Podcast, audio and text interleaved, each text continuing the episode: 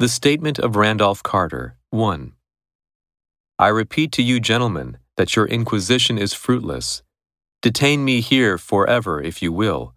Confine or execute me if you must have a victim to propitiate the illusion you call justice. But I can say no more than I have said already.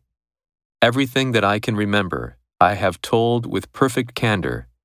Nothing has been distorted or concealed, and if anything remains vague, it is only because of the dark cloud which has come over my mind, that cloud and the nebulous nature of the horrors which brought it upon me. Inquisition. Many people were killed during the Inquisition. Execute. The company executed a massive restructuring of its workforce. Propitiate. Aware of his anger, we tried to propitiate him. Candor. She acknowledged her fault with candor. Distort. He distorted the story to make it sound funny. Nebulous. This term is somewhat nebulous.